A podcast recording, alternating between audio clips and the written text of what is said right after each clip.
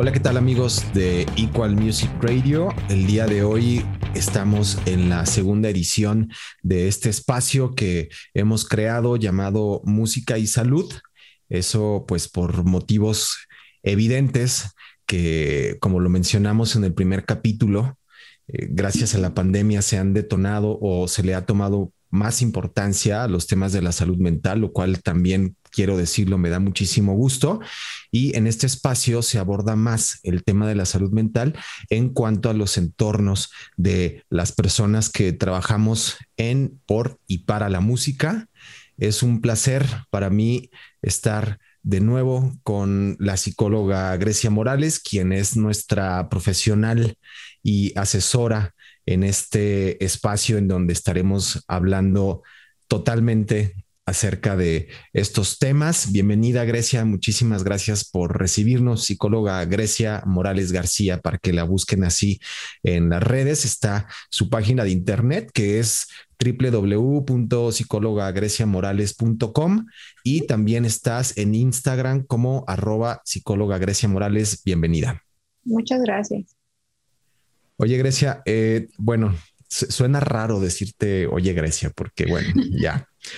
Eh, recientemente salió un informe o un, documento por parte de la presidencia de la IMMF, que la IMMF es la Asociación Internacional de Managers Musicales, en donde por medio de diferentes temas y subtemas están hablando sobre diversos issues que regularmente los managers tenemos.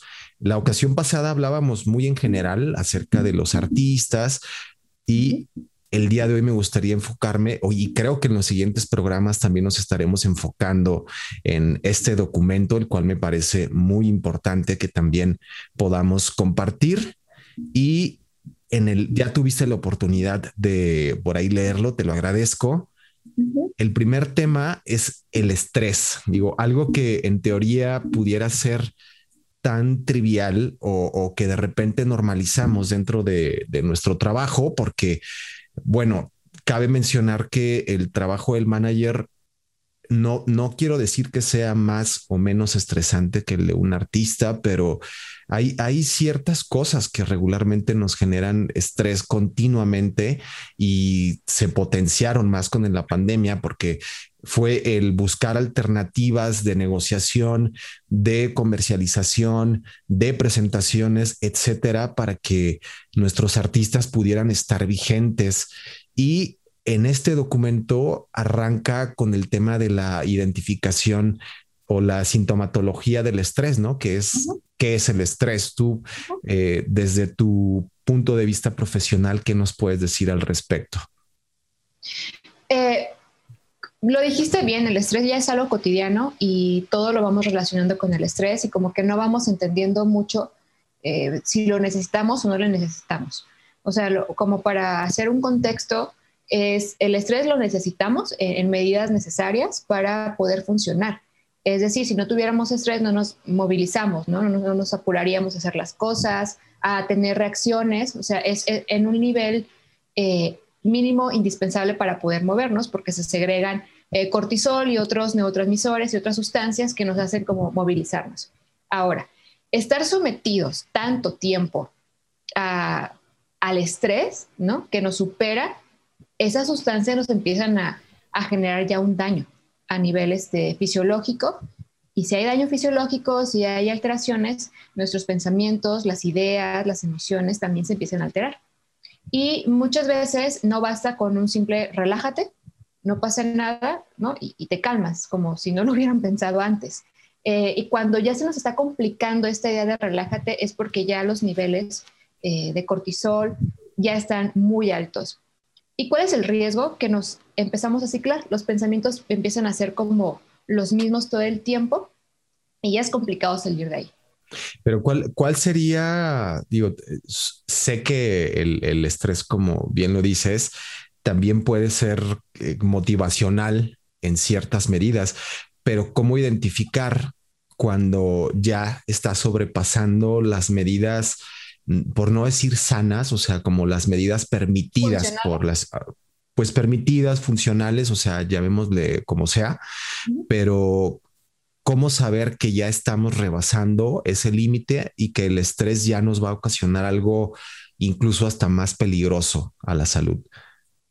La primera es la irritabilidad, o sea, la, eh, esa parte en donde estamos ya no respondiendo a las situaciones, sino reaccionando, en donde el enojo, eh, la ira, eh, los gritos, todas estas manifestaciones ya está siendo nuestra respuesta principal. Entonces ya son las de cajón ya no me pueden decir nada, ya no tolero nada, a todo me estoy viendo súper reactivo. Ese es como el de las principales. Y el pensamiento eh, constante de la, eh, de la idea como trágica, de no va a salir bien, eso, eso no está funcionando y que normalmente por más que nos esforcemos en pensar en un escenario eh, de color, siempre se nos va a venir el escenario gris. Eso y cuando también a la par, no quiero decir que siempre sea así, en todas las personas es diferente, ya algunos síntomas físicos, dolores de cabeza, problemas estomacales, eh, taquicardias. taquicardias, estomacales y todo lo que el cuerpo ya empieza a hablar. Cuando ya estamos en un grado como máximo, en donde ya estamos cruzando muchísimas barreras y porque ya tenemos mucho tiempo ahí sin darnos cuenta, ahorita que dijiste las taquicardias, nos empezamos a encontrar con ataques de pánico y crisis de ansiedad. Entonces ya estando ahí es porque realmente está pasando ya algo en nuestro cuerpo que se está sintiendo muy amenazado, que está segregando demasiadas sustancias, que entonces la taquicardia empieza y siento que algo me va a atacar, ¿no? Y te dan ganas de salir corriendo y no puedes respirar y los pensamientos cada vez son más trágicos. A veces duele el pecho en en los casos de ataque de pánico y no sabemos ni por qué. Probablemente a veces hay un detonante, a veces solamente estás viendo una película y empieza toda la situación. Es porque nuestro cuerpo ya está en modo, tengo que escapar o luchar. Entonces, tendríamos que descubrir ya en algún proceso para llevar eh, a la acción cuál está siendo nuestra amenaza. El trabajo, la familia, el dinero, todo lo demás. Yo, creo que principalmente en, en, la labor del management ahí, ahí también se vuelve algo un poco complicado. ¿Por qué? Porque, como bien dices, hay, hay veces en las que se pueden o uno está constantemente creando estrategias para que eh, X o Y artista pueda salir o que de repente el, el, o sea, identificar que estamos haciendo bien las cosas más allá de los resultados. Digo, ¿por qué? Porque sabemos que para llegar del punto al B en, de A al B, perdón, cuando estás cruzando este camino, evidentemente vas a tener como una montaña rusa y va a haber ciertos puntos en los que digas, ok, no es por aquí. El dilema es cuando no sabemos identificar cuando ese no es por aquí, es por el estrés y no estamos siendo tan objetivos, ¿no?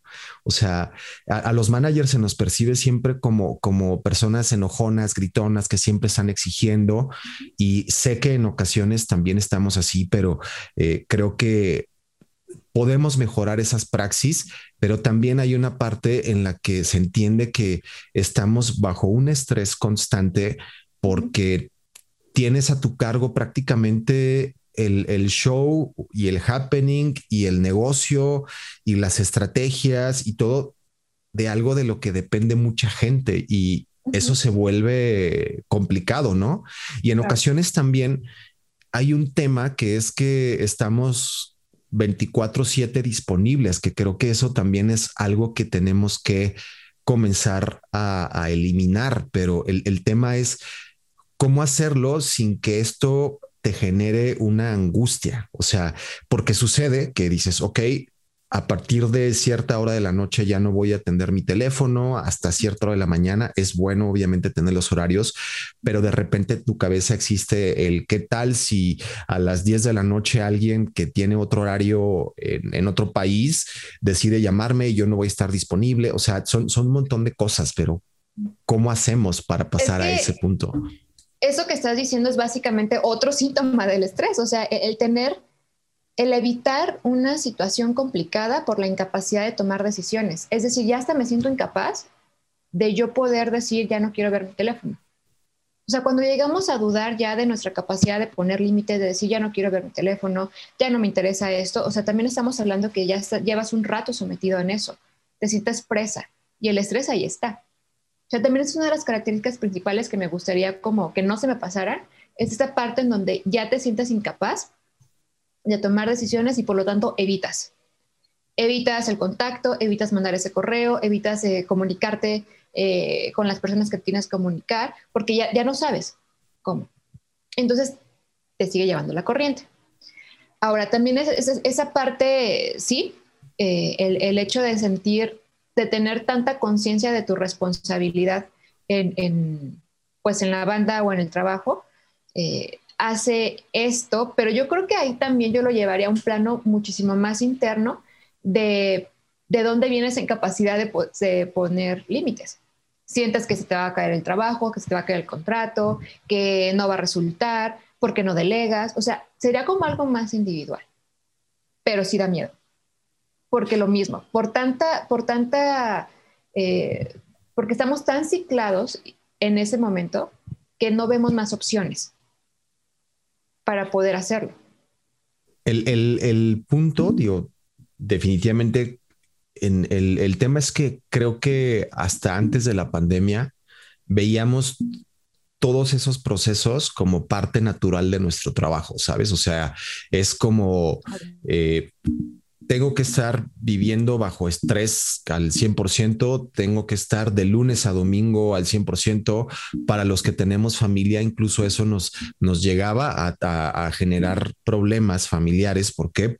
porque de repente en casa no soltamos el teléfono, porque tenemos que atender algo o estamos en una vacación familiar y realmente no lo estamos. Más bien estamos en otro espacio, pero en donde este aparato se está convirtiendo totalmente en nuestra oficina ambulante y nunca dejamos de trabajar. O sea, te estoy hablando de, de esta normalidad a la que estábamos acostumbrados antes de la pandemia.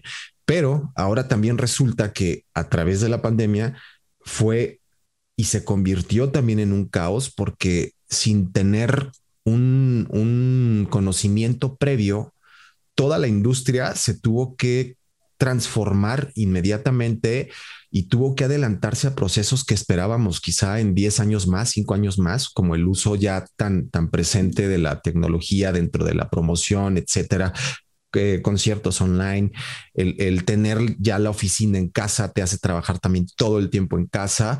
Entonces, siento que esto también nos hizo o, dos cosas, o, te volviste loco, nos volvimos locos, o algunos regresamos a adicciones. O sea, yo, por ejemplo, volví a fumar por, por el, estrés, cosa que también ahorita abordaremos, que el tema del el, bienestar.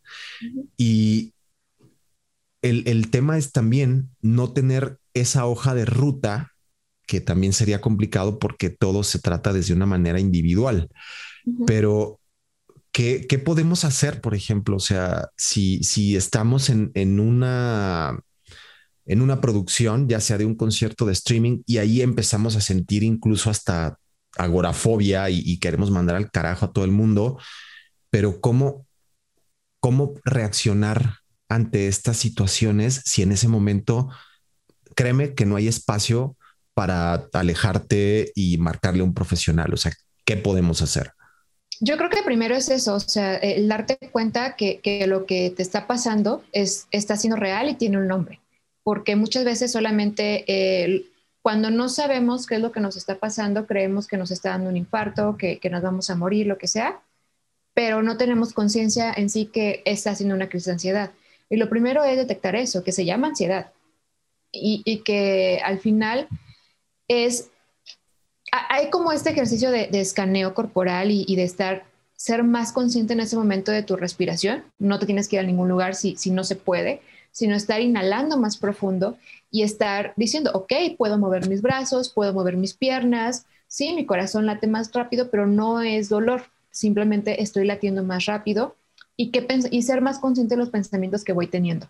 Es como si empezara a pasar una película en tu cabeza y solamente dejarla correr, como llevarla en ese extremo hasta que tu respiración te lleve a tocar tierra de nuevo, sabiendo que no va a pasar nada. O sea, no se va a acabar el mundo, no te vas a morir en ese momento, que parece, pero no va a suceder. Entonces, eh, y siempre tomar agua ayuda muchísimo. El agua siempre nos va a tranquilizar. Es, el hecho de la conciencia de agarrar la botella y de tomar agua nos va a calmar eh, fisiológicamente o internamente. Entonces, eso es lo que se podría hacer, pero no nada más es dejarlo en ese momento como, me funciona en ese momento de la crisis y ya después pasa y ya no hago nada.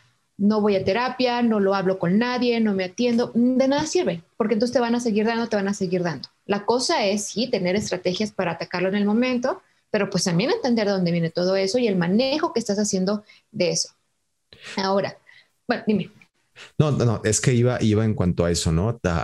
el saber manejar estas crisis, pero el hecho de manejarlas tampoco nos exime de, escarbar, ¿no? Y saber de dónde viene todo esto.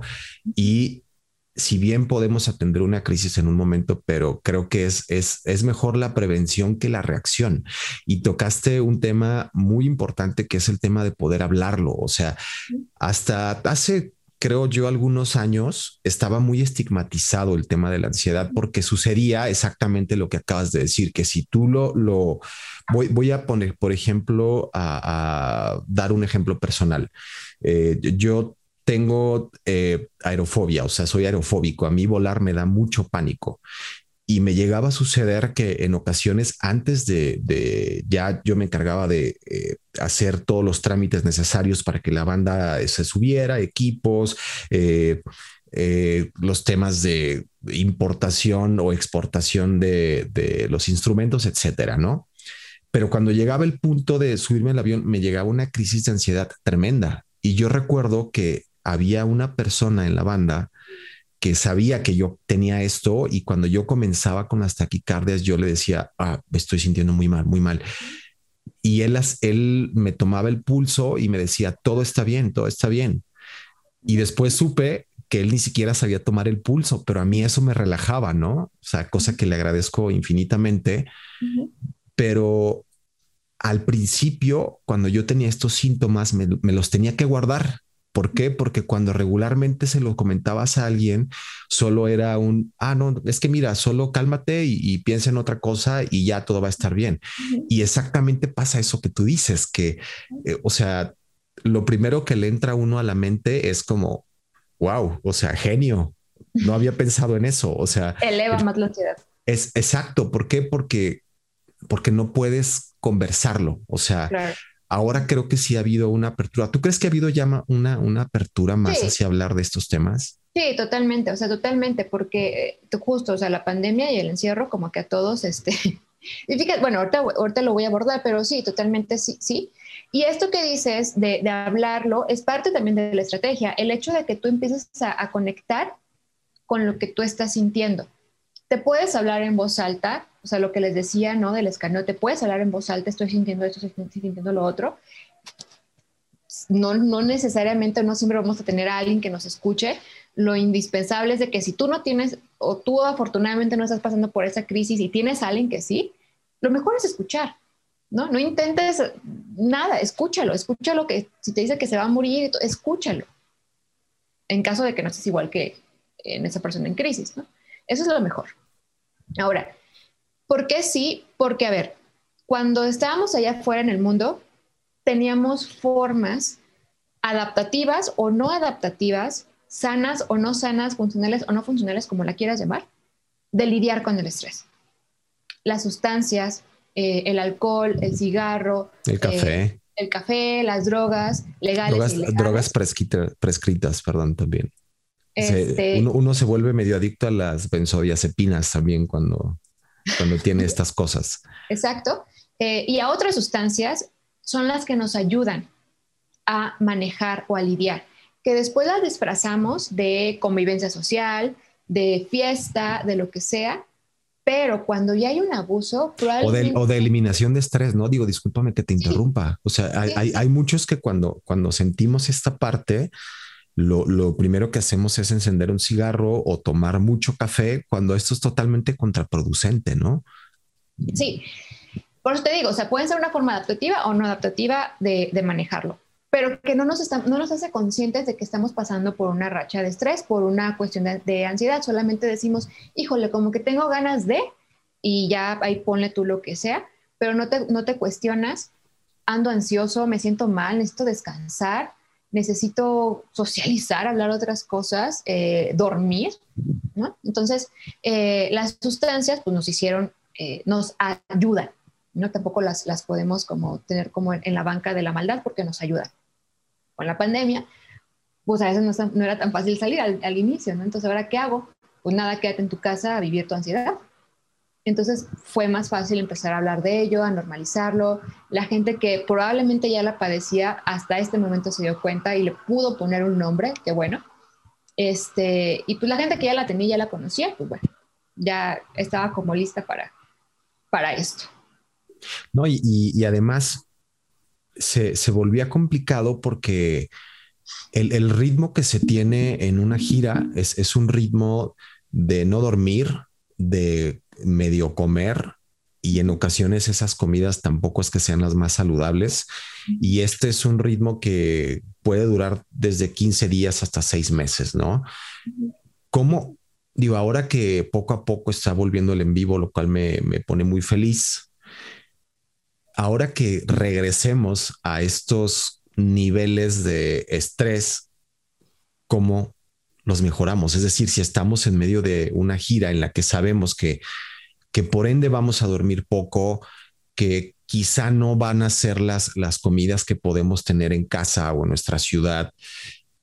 ¿Qué podemos hacer? O sea, es, es una de ser más conscientes, obviamente, pero a nivel de, de, de un profesional, ¿tú qué recomendación le darías a alguien que te dice los siguientes dos o tres meses no voy a dormir bien, no voy a comer bien y voy a estar sometido a un estrés así cañón todos los días, ¿no? Que seamos un poco más eh, conscientes y estructurados. Entiendo perfectamente que eh, el, el, ritmo de trabajo de esa, de esa forma es muy desestructurado, ¿no? O sea, hay, hay cambios de horarios, hay muchas desveladas, eh, madrugadas, o sea, pero que al final, en lo individual, en lo singular, uno pueda lograr cierta estructura. De decir sí o sí tengo que desayunar, sí o sí tengo que comer, sí o sí tengo que cenar, tengo que hacer esto. No importa que sean cinco minutos, me tengo que estirar. Tengo que estar consciente de cuánto estoy fumando, de cuánto estoy tomando. Y eh, otra situación es para manejarlo, ya sea como ahí o fuera de, es aprender a decir que no es sí, de, hecho, eso viene en, en este documento. Y me llamó mucho la atención. Es difícil. Exacto, porque es difícil, porque es estresante decir que no. Porque siento que se me va a caer esto, siento que no voy a poder, siento que van a pensar que soy malo, que no, o sea, lo que sea. Y al final venía justo esa recomendación, si no puedes, pide ayuda, porque es súper necesario. Porque también decir que sí, ¿no? Decir que sí a fuerza ya lleva cierto grado de tensión. Y, de responsabilidades también. Claro, y ser sincero, ¿no? Y, y al final también es, e, es aprender a madurar eh, y caer en, en, la realidad, pues de que, a ver, el cuerpo humano no puede aguantar tanto. Te hace un gran favor, claro que nos hace un gran favor, pero tampoco lo podemos someter a, a tanto, a tanto, eh, a los excesos, ¿no? Ni tan despiertos ni tan apagados todo el tiempo. Pero sí probablemente que uno sea consciente de qué rutina eh, propia puede irse armando y no, no es negociable, como mis alimentos, como mis bebidas, eh, mi hidratación, incluso... Mi sueño. El sueño, pero bueno, ahí es como más este... Eso es muy relativo en una gira. Exacto. Entonces, e incluso el contenido digital que voy consumiendo en ese momento. ¿Qué tanto lo cuido? Si lo que estoy consumiendo en redes me estresa más o consumo cosas o aplicaciones que hacen que me relaje, como meditaciones, eh, como podcast que hablen de temas interesantes, porque también la mente va necesitando eso. Entonces, también es algo bien importante que cuando podamos salir tengamos un playlist, un plan de algo, algo que nos ayude a regresar a nosotros y nos permita recordar toda esta rutina que, que podemos planear para nosotros. Oye, es, es, como, como tener una pequeña desconexión, ¿no? O sea, me refiero a que si estás en, en, un viaje, como bien lo dices, no es estar todo el tiempo viendo cómo las, eh, el mercado, porque además actualmente creo que cada semana salen cosas nuevas que algunas funcionan, otras no funcionan. O sea, uno tiene que estar en un constante aprendizaje, pero, pero también es cierto eso. O sea, que eh, igual hasta bajarte una serie, una peli, algo que te, que te saque de ese momento que quizá lo puedes hacer durante un vuelo o en una camioneta o incluso ahorita que estamos trabajando mucho en casa, o sea, también tener ese tiempo de decir, ok, sé que tengo que estar actualizado, sé que tengo que hacer esto, pero la estructura es bien importante. Hay, hay otra parte que también mencionan que es el, el mirar el lado positivo. Eso no es nada fácil, o sea, es, es, está escrito y se lee y ok, o sea, evidentemente uno trata de entenderlo, pero no es fácil, o sea, cuando te está ocurriendo algo complicado, pues tampoco es tan simple el hecho de, ok, miraré el bright side de todo esto, o sea, sería lo ideal, pero ¿cómo lo hacemos? Cuando estamos en calma. Estamos muy acostumbrados los humanos o las personas a decir, estoy en calma, todo está bien, y ni siquiera eh, a nadie, o sea, yo creo que a nadie le gusta pensar en sus problemas cuando se siente en calma, pero creo que cuando, es, cuando estamos en calma es cuando podemos reflexionar de lo que pasó, de mi crisis, de qué me está fallando, eh, de qué necesito trabajar y no esperarme a que llegue la crisis y decir yo no puedo con esto. O sea, yo creo que ver el lado positivo no nada más es de como que, de, oh sí, hoy estoy positivo y voy a ver, no, no, no, o sea, es trabajarlo.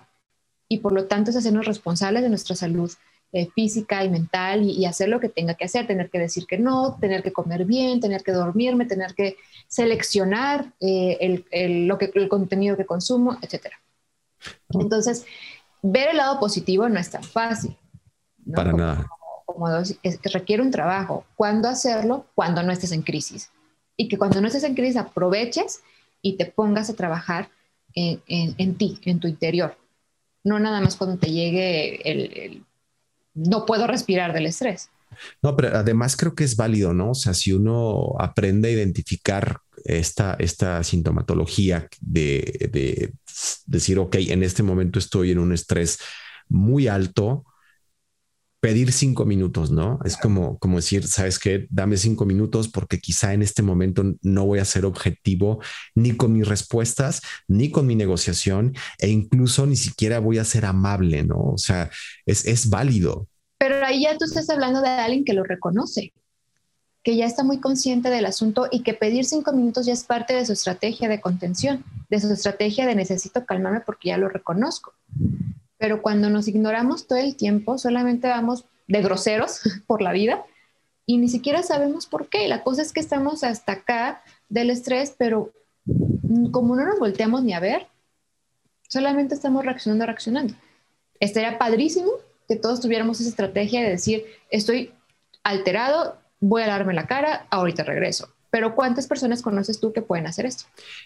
el, dilema de, la labor del management es que en ocasiones, o si no en ocasiones siempre, te toca también estar, o sea, problemas de estrés de 10 personas. O sea, y es eso obviamente hace que en algún momento tú jamás te des cuenta que al estar consumiendo todo este estrés y en ocasiones obviamente tampoco, o sea, tratamos de, de, dar el mejor consejo, pero ni siquiera lo aplicamos hacia nosotros, ¿no? Digo, yo, por ejemplo, en, el tema de los psicólogos es algo que admiro y aplaudo mucho porque, pues literal, su trabajo es estar escuchando a gente estresada todo el tiempo. O sea, yo realmente no sé cómo hacen ustedes, o sea, para, para decir, ok, esta persona ya se fue, ahora me toca esta y de repente tengo que ir a casa y yo también tengo que preocuparme y ocuparme de mi salud mental, pero es algo que nosotros, al no ser unos profesionales de la salud mental como lo son ustedes, no sabemos qué hacer.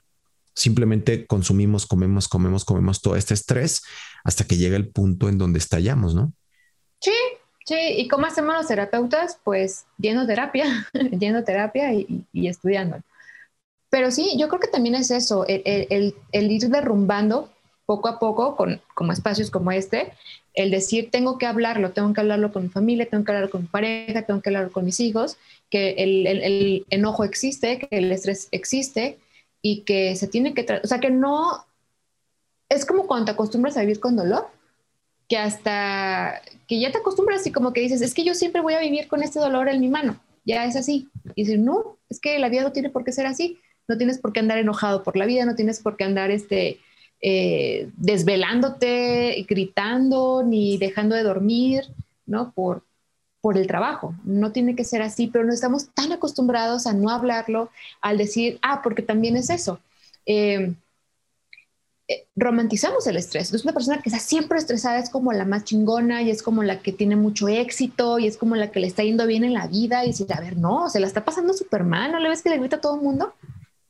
Entonces hay que tener mucho ojo con eso también. y, suele suceder, ¿eh? porque en ocasiones también me ha tocado que, como bien lo dices, cuando vemos a alguien que literal todo el día está hablando por teléfono, decimos, wow, qué ocupado está y qué, qué cantidad de trabajo, qué impresionante, quisiera estar así. O sea, es, una locura. yo pensaría en, wow, no sabe poner límites pero, pero nosotros no lo sabemos. O sea, es por eso que también agradezco el tema de este espacio, ¿no? Porque esa es la percepción general y algo que, que aprecio mucho es que en el, en el music business ahora se esté hablando de, del bienestar mental.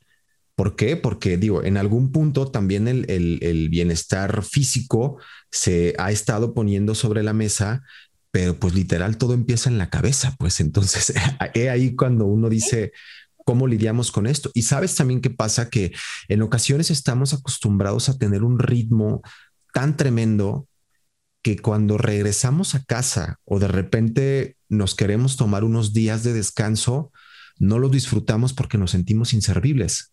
O sea, estás en ese momento que literalmente puedes no hacer nada y estás buscando hacer algo. ¿Por qué? Porque vienes de un ritmo en el que constantemente y todo el día y estás leyendo y estás esperando correos y estás mandando y estás diseñando, que, de repente pasa que puedes ir al cine y, escuchas una canción que está musicalizando una escena poca madre y en vez de disfrutar como la película en un, en un plano contextual completo, dices, esa canción se parece a una de esta, entonces yo pude haber sincronizado esa canción. O sea, y comienzas a, dejar de disfrutar cosas. Y eso, eso también, o sea, es, complicado, ¿sabes? O sea, es complicado cuando vienes de un ritmo tan elevado que ahorita podrá decirse, ok, la, cultura se quedó en stand-by y todo, pero finalmente nosotros no es que dejáramos de trabajar, tuvimos que, o sea, inventar, eh, aprender y constantemente estarnos informando de, qué venía, de que si tal plataforma ya no sirve y que ahora es esta y que de repente ya no hay que hacer tantos streamings porque eh, hay que cobrarlos y que hay que encargarse también de diseñar una producción que valga la pena o el coste que le estás cobrando al público para que no solo sea escuchar las canciones. Entonces ahí empiezas tú a diseñar y a crear un montón de cosas y lo que consumes se vuelve totalmente didáctico y deja, deja la parte lúdica. Ese es un tema que también nos, nos sucede mucho. Sí, y, la parte lúdica, el jugar, el jugar a ser adultos, e, es muy importante. El trabajo, claro, o sea, yo, yo, fíjate que yo creo que también ahí es la perspectiva y el plan de vida que cada uno tenga. En nuestra historia influye mucho también en nuestro manejo de estrés, ¿no? Hay personas que, que de pronto, me incluyo ahí, porque ha pasado que no sabemos descansar porque tenemos ciertas ideas o creencias sobre el descanso, que el descanso solamente es para flojos o que el descanso se, ve de esta forma pero no se ve de esta otra, ¿no? Que el exitoso se ve todo el día con agruras y, males, pero, pero que bien le van, ¿no? Entonces empezamos ahí a tener unas ideas súper mega raras y destructivas acerca de lo que es el éxito, de lo que, lo que es el, el descanso. Y el descanso, el, el tener este manejo, esta educación emocional es básica yo lo llamaría éxito. Una persona que sabe tener un descanso, que puede, ¿sabes qué? Pues yo trabajo, para mí el trabajo es ganar esto y trabajar mm, la mitad de horas. Y yo, wow, o sea, eh, sabe, sabe para qué, qué sentido tiene su vida para él, no sé si me explico.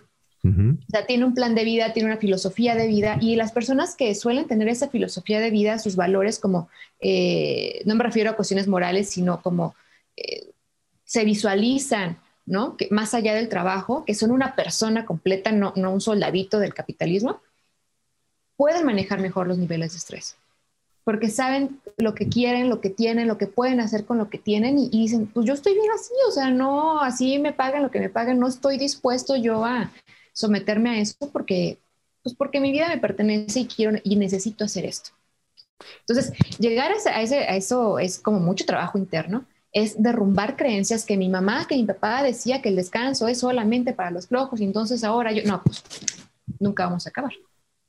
No, y además, además es esa parte de priorizar cosas, ¿no? O sea, no es, no es que tu trabajo no sea importante, pero sí creo que este año y algunos meses en el que estuvimos o seguimos encerrados en el, o sea, insisto, ya se empieza a abrir y en el episodio pasado hablamos de que también se van a tener que crear estrategias para adaptarnos a lo que antes normalizábamos, o sea, es una locura, pero yo algo que me he dado cuenta y, creo que incluso este, esta guía de, bienestar mental que lanza la IMMF, que a simple vista podrá leerse trivial, pero realmente está muy completa, sobre todo cuando tenemos espacios como contigo, o sea, si tenemos la asesoría de un profesional para saber entender lo que se nos está diciendo, porque si tú lees una parte que solo dice saber decir que no, ayuda a los otros, eh,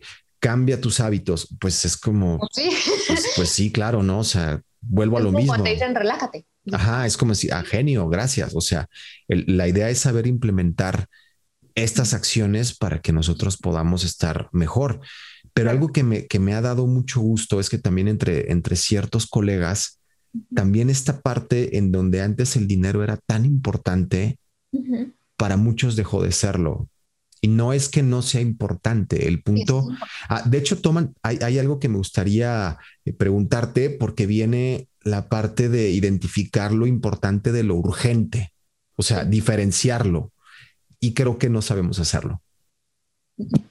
No, y es básico porque eh, a veces estamos como... Eh, estamos acostumbrados a trabajar sobre lo urgente que por eso sentimos que no avanzamos en nuestros proyectos, porque dices que yo nunca voy a lograr construir esto, pues no, porque estás trabajando sobre lo urgente, sobre tengo que pagar la luz, tengo que pagar el agua, tengo que ir al súper, eh, tengo que hacer esto, siempre estamos en lo urgente. ¿Y cuál es lo importante? Probablemente lo importante es lo que nos a mediano plazo, a largo plazo, y no lo trabajamos por ser concentrados en lo urgente. ¿Qué necesitamos hacer? ¿Vale? No, no, adelante, por favor. Ah, ¿Qué necesitamos hacer? E, es justo eso, decir, a ver, o sea, ¿qué ¿cuáles son mis cosas urgentes?